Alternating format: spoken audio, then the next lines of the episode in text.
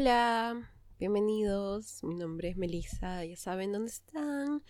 Eh, estaba pensando en qué cosa decir al iniciar este episodio, pero supongo que la mayoría de personas que me siguen y que me han escrito por Instagram ya saben qué era lo que estaba ocurriendo en mi país y no se sentía correcto ni publicar un episodio ni tampoco podía en verdad porque lo que ocurrió fue tan terrible que en verdad no había cabeza para más cosas.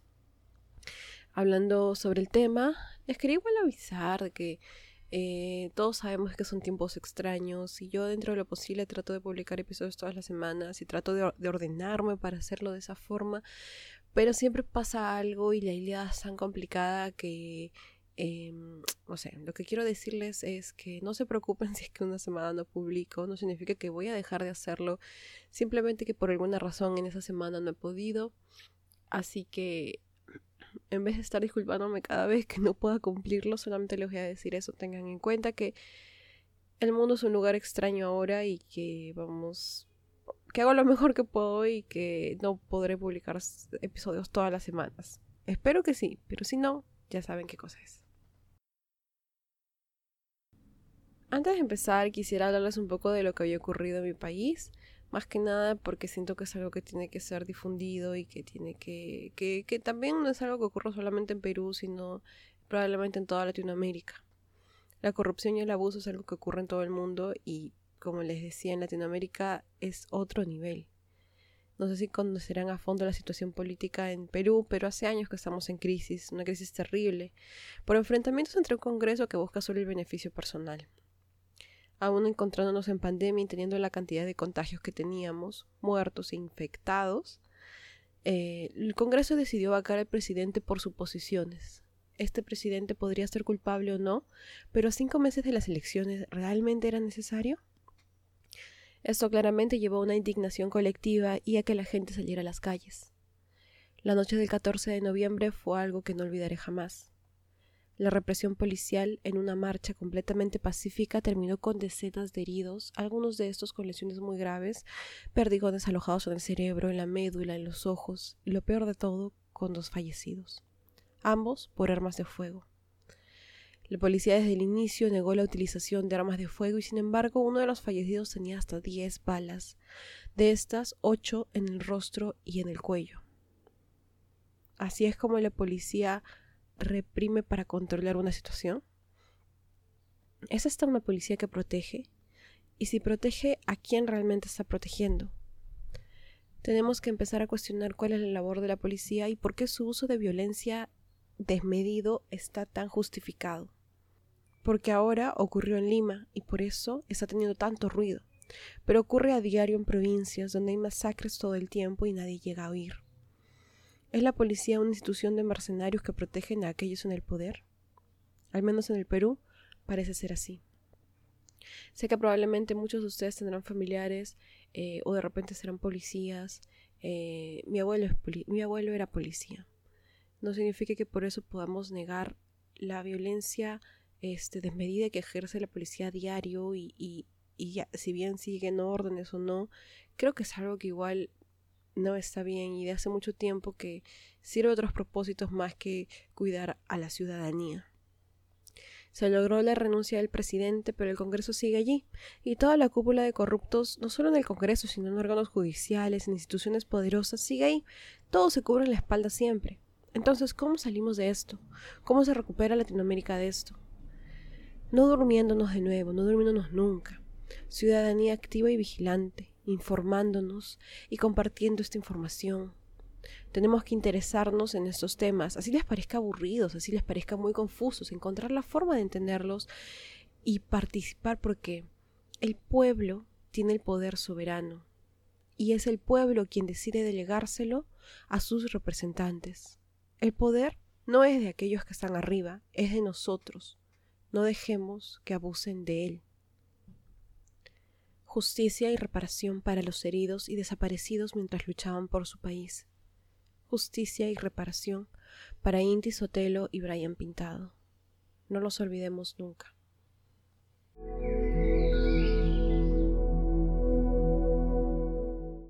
En el episodio anterior nos quedamos en que, bueno, los griegos pelearon contra los troyanos una y otra vez. En verdad, nada interesante, ¿no? Esta historia pasa lento, pero ya estamos cerca al final. Vamos a iniciar directamente con lo que ocurre en, ese en ese nuevo episodio, que esperamos pase algo importante, aunque en verdad... Ay, es tan difícil. Homero es la definición de mucho texto, jajaja. Iniciamos un nuevo día de guerra. Como les dije, yo ya me aburrí de esto, pero así es la Iliada. Muchas guerras sin sentido y como 15 hojas donde realmente no ocurren cosas interesantes. En esta ocasión tenemos a Zeus, quien para sazonar un poco las cosas decide enviar a Eris al campamento de los griegos. Eris la llaman Discordia también, y ella lleva en sus manos la señal del combate. La diosa sube a la nave negra de Odiseo y se ubica en medio de todo para que así todos puedan oírla, terribles gritos de guerra, agudos y horrendos, empieza a proferir, y con ellos inspira a todos los griegos una gran fortaleza en el corazón, para que continúen la lucha sin más miedo y sin tener que descansar. Agamenón una vez se prepara, se pone la armadura y un montón de otras cosas, una descripción de por lo menos una hoja sobre esto. Por su lado, los troyanos también se pusieron de su lado de la batalla, todos rodeando a Héctor y a Eneas. La batalla nuevamente inicia. La sangre corre por todos lados, se embestían y mataban entre todos. Eris observaba gozando lo que ocurría y Zeus desde una montaña también era espectador. En esta ocasión nuestro protagonista será Agamenón. Agamenón está un poco modo Diomedes y está arrasando con todo. Dos páginas hablando... Mi perro dos páginas hablando de las personas a las que mata y cómo las mata y cómo continúa al siguiente como si nada. Está imparable y así fue avanzando hasta que casi llega al muro de Troya. Básicamente logró hacer que los troyanos retrocedieran casi este, tocando el muro de su ciudad así contra la espalda. En ese momento, claro, tenía que intervenir alguien. Zeus. Zeus presuroso le pide a Iris, la mensajera, enviarle un mensaje a Héctor. Le dice, dile a Héctor, mientras veas que Agamenón se agita entre los combatientes y destroza filas de hombres, retírese y ordene al pueblo que combata. Básicamente, manda el resto a morir, pero tú no vayas.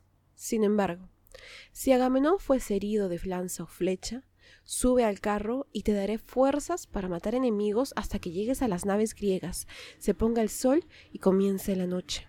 Las instrucciones son claras. Si Agamenón está adelante, entonces Héctor no deberá de intervenir. Debe de enviar a su gente a morir.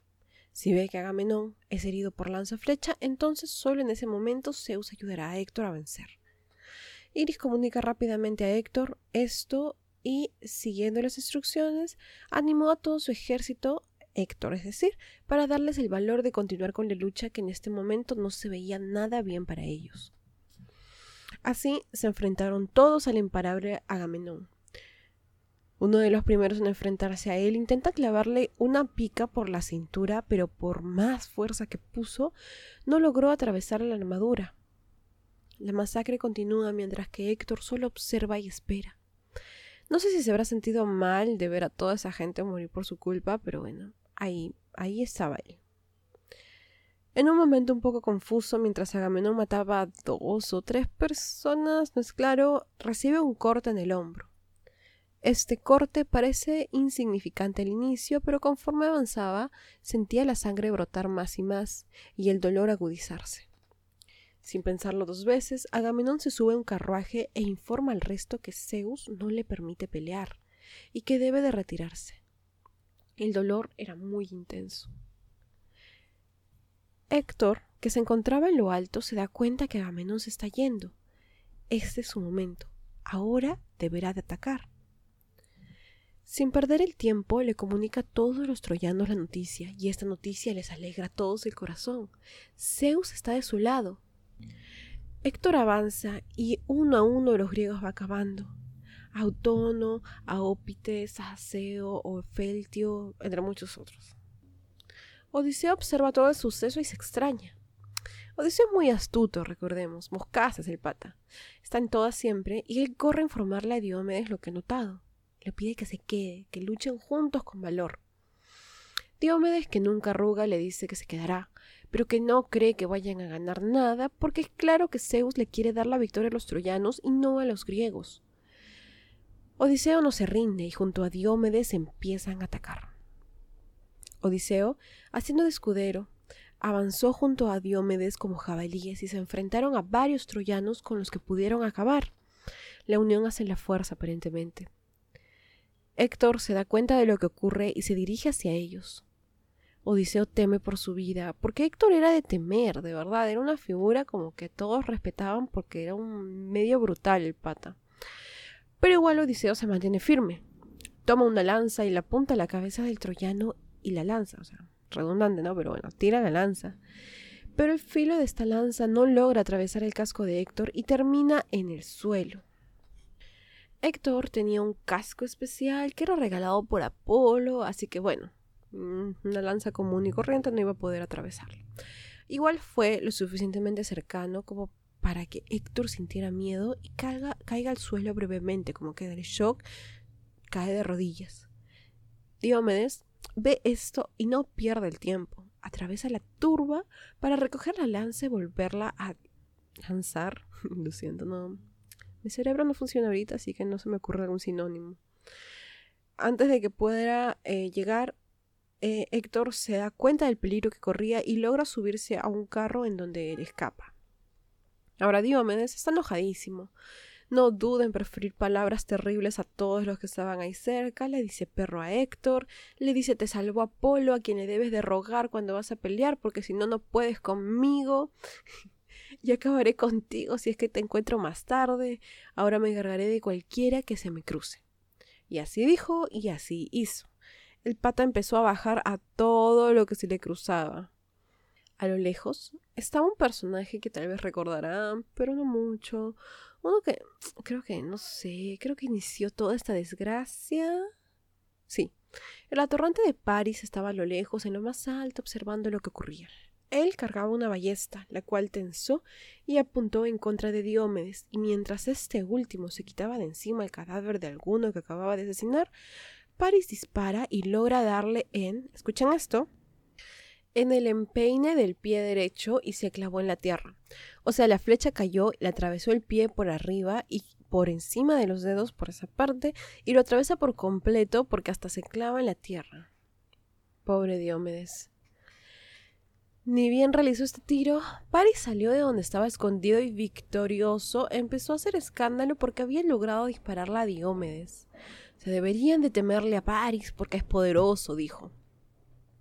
Diomedes, que ha detectado sin tardar mucho qué fue lo que ocurrió, empieza a gritar y obviamente está, más enojado. Primero lo de Héctor, ahora esto, ya está iracundo. Le dice básicamente, Paris, te regocijas ahora, pero eres un pobre debilucho que no puede hacer nada. En cambio, Diomedes es tan poderoso que puede matar a todos con solo tocarlos.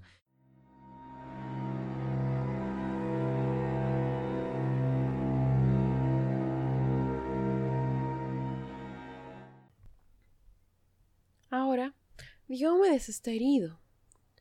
Odiseo se encarga de proteger a Diomedes mientras éste se quita la flecha que tenía clavada, pero se da cuenta que eso no disminuye su dolor.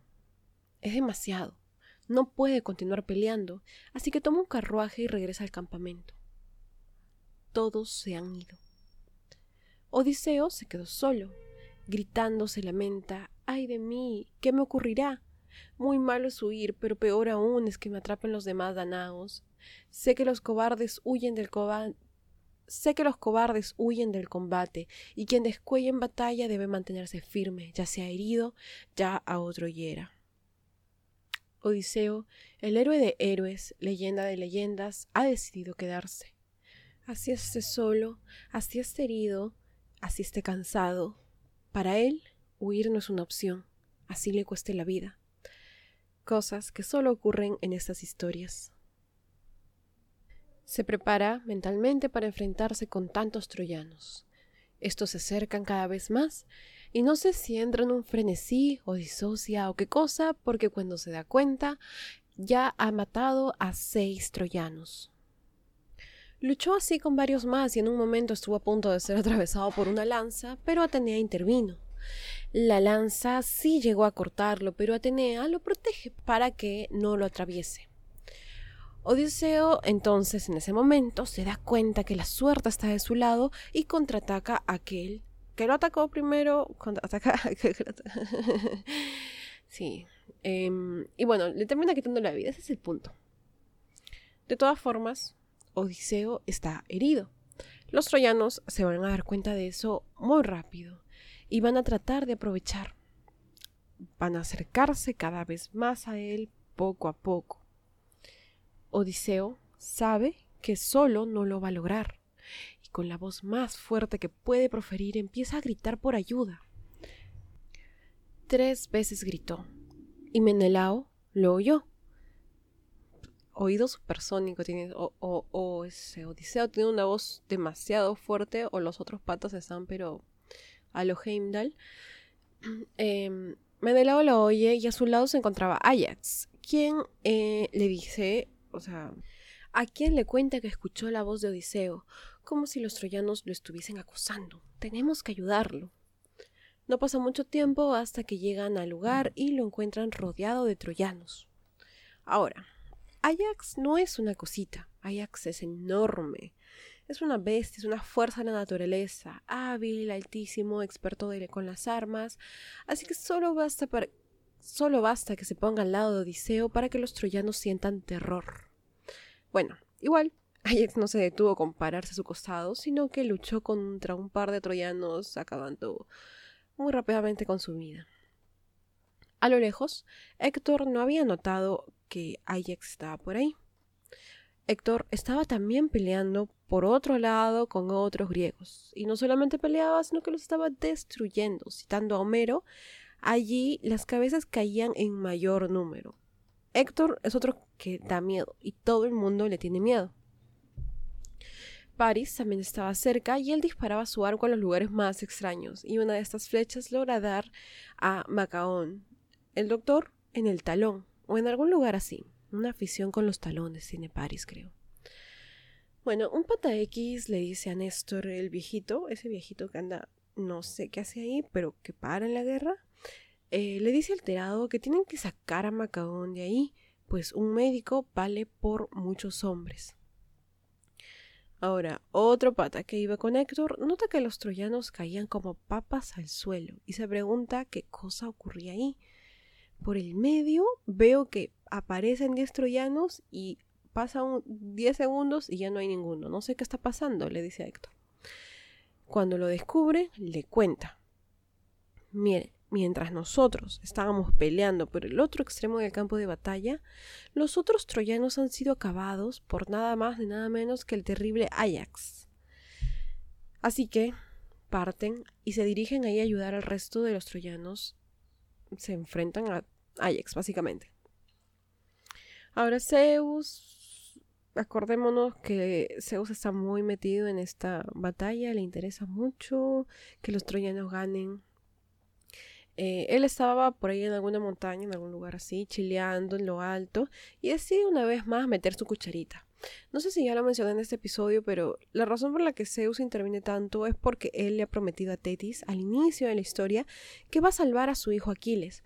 Y como salva a Aquiles, evitando la guerra, o sea, evitando al menos que Aquiles se involucre, porque ya van como 10 años de guerra, así que eso ya como mm, un poquito tarde. Y por eso él quiere que los griegos se rindan y se retiren, quieren acabar con las naves y que los griegos se regresen a eh, Argos o donde sea, donde sea. Hablando de ese ¿verdad? Aquiles. ¿Qué está haciendo Aquiles? ¿Dónde está? ¿Qué, qué está leyendo? ¿Es un libro? ¿Bordando? ¿Está cocinando?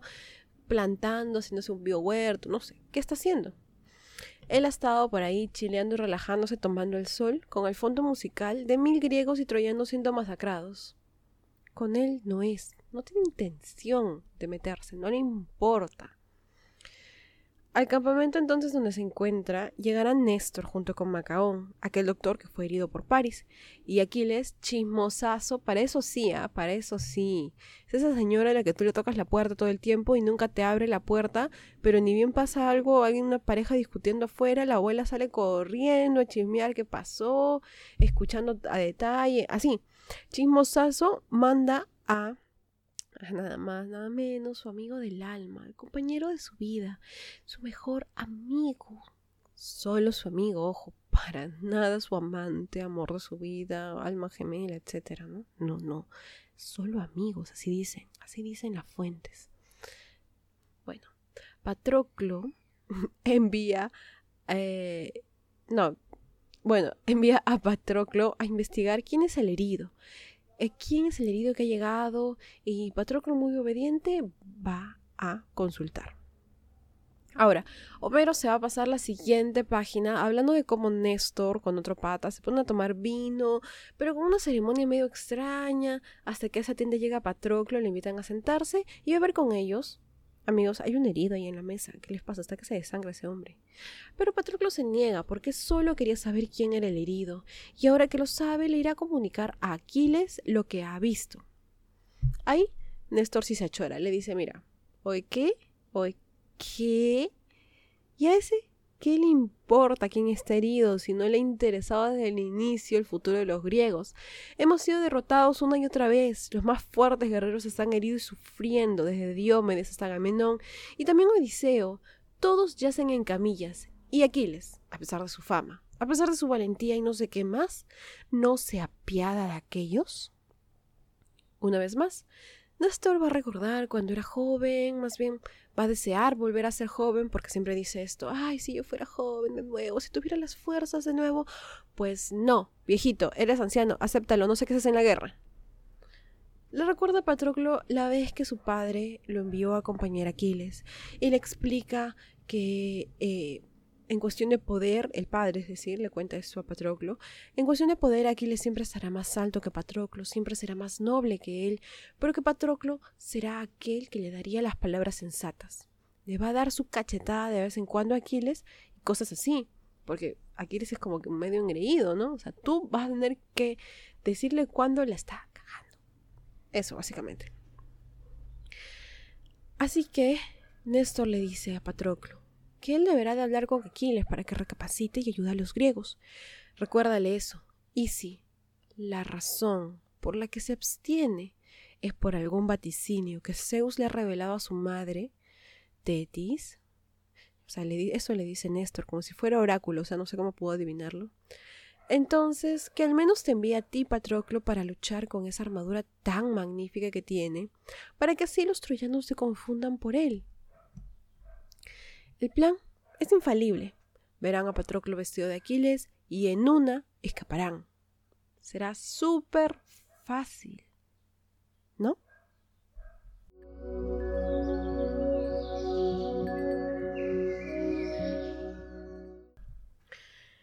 Empieza un nuevo capítulo y ya a qué hora aparece el caballo, amigos. Este capítulo empieza enfocado en la batalla nuevamente, como si no hubiésemos visto suficiente de eso. Esta vez, los troyanos han ido decididos a llegar al campamento de los griegos. Es como que se despertaron y dijeron, mira, ¿sabes que estoy aburrida? Mejor vamos directo, vamos, les destruimos las naves y se acabó, ya, ya, ya fue, ya vamos, vamos. Fueron decididos a eso y más o menos lo estaban logrando. Una especie de muro protege el campamento, así que afuera del muro nuevamente empiezan a luchar. Los troyanos se preparan en cinco batallones y el primero de ellos está encabezado por Héctor y ahí estaban obviamente los mejores guerreros. Ellos se van a encargar de romper el muro. Los griegos se enfrentan con lo mejor que pueden, así, cuando se, cuando se percatan que el objetivo de aquellos eran los muros. Desde las torres algunos tiran piedras y los que tienen a las manos, mientras que otros salen afuera del muro para luchar. Por doquier ardía el combate. Los griegos Estaban muy asustados, pero debían de proteger sus naves a como de lugar. Miren, honestamente, Homero se va a pasar dos o tres hojas hablando de esta batalla, y ya hablamos tanto de tantas batallas, así que, no sé, fulano le clava la lanza al otro, casi se muere, pero escapa, hasta que le cae una piedra y ahí sí se muere, luego interviene algún dios, etcétera, etcétera, etcétera. Cosas que ya hemos contado al menos cuatro o cinco veces en esta historia y no hay que seguir alargando ya, mucho texto, Homero. ¿Qué es lo importante de esta batalla entonces? El muro. Ese muro debe de caer para que los troyanos puedan llegar a las naves griegas y así acabar al fin con esa guerra. Entonces, ¿qué sigue? Lo de siempre. sangre, sangre, sangre, etcétera. Casi se muere Ajax, pero al final no, etcétera, etcétera, etcétera. Hasta que Zeus decide que le dará la gloria a Héctor. Ya él quiere que Héctor de una vez gane y ya está. De una vez le da el visto bueno y hace em, que Zeus, eh, que digo, Zeus permite que Héctor logre destruir las puertas del muro aqueo y una vez que lo logra, una vez que Héctor ya destruyó eso y puede ingresar, con gritos extasiados invita al resto de troyanos a ingresar, a romper el resto del muro y que arrojen a las naves griegas al fuego abrasador que incendian todo. Daenerys se creían. Se describe que Héctor estaba furioso, que nada lo podía detener, que estaba así febril, estaba totalmente fuera de sí. Tan solo los dioses podrían detenerlo. Y tomando una piedra, se dirigió a acabar con lo que sea que se le ponga en su camino. O sea, estaba loco el pata. Por su parte, nuestro amigo, así es, encantador Zeus, que seguía ahí en una montaña observando, se sintió por fin en paz. Ya estaba encaminado su plan y sabía que era cuestión de minutos para que los troyanos acabaran por fin con los griegos. Ya sabía que ningún dios intervendría porque obviamente lo respetan a él como dios supremo. Nadie se va a meter. Así que por eso su corazón estaba tranquilo. Mi trabajo aquí está hecho, así que me retiro, ya me aburrí de este programa. Hablamos. Zeus deja así de observar a Ilión y se va a dormir, a acosar a alguien, a secuestrar a alguien, qué sé yo, esas cosas que le divierten tanto, ¿no? Ya todo estaba cantado. Zeus puso todo en favor de los troyanos y nadie ayudaría a los griegos. Nadie se atrevería, ¿no? Porque es Zeus quien lo ha decidido. Nadie, nadie se va a atrever a ir en contra de eso, ¿no? Resulta que cierta persona había estado observando todo todito esto de lejos, oculto en las sombras, así. Los griegos mueren y los troyanos vencerán. Todo porque Zeus ha decidido que sea así. Porque solo él puede decidir esto. ¿Por qué solo él puede decidir esto? Yo también quiero decidir. Yo también quiero poder. Yo también soy un dios, piensa Poseidón. En alguna otra ocasión Poseidón ya intentó destronar a Zeus, así que digamos que como que no respeta mucho la autoridad del dios supremo. Poseidón así decide intervenir y ayudar a los griegos. Ya lo ha decidido, nada lo va a detener. Para esto se va a transformar en un pata llamado Calcas, y con esa forma y con túnicas doradas baja al campo de batalla e incita a los griegos al combate. Les recuerda todo lo que han vivido hasta ahora y cómo deben de continuar. Luego toca su cetro y esto hace que todos sientan un fuerte vigor y les agiliza los miembros, en especial los pies y las manos, y luego transformándose en un ave se retira de aquel lugar. El primero en reconocerlo fue Ajax, pero no el Ajax de siempre, sino otro Ajax, hay muchos Ajax. Ajax le dijo a Ajax, este sí el de siempre, Ajax le dijo a Ajax, que un dios los estaba instigando. Le da la señal de que deben de pelear cerca a las naves. Ese no era Calcas, las huellas que dejan sus pies y por su andar se les reconoce con claridad. Estoy seguro que era un dios. Con la fe renovada, los griegos están listos para luchar de nuevo. Y, adivinen qué. Sí, cuatro o cinco hojas enteras de pelea de nuevo, que le lanza la piedra, que le lanza la lanza, que se cae, que etcétera, etcétera, etcétera, etcétera, etcétera, etcétera. Dios. La única cosa distinta esta vez es que los dioses se enfrentarán. Nadie puede ir en contra de Zeus. Sin embargo, Poseidón decidió hacerlo, y por lo tanto ha ido en contra de las órdenes del dios olímpico supremo.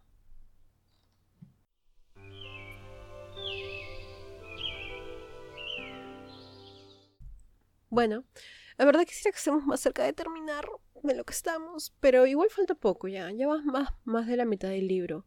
¿Y qué tal el viaje? De verdad, me voy a, lo voy a pensar mejor cuando empiece con la Odisea. Eso será todo por hoy.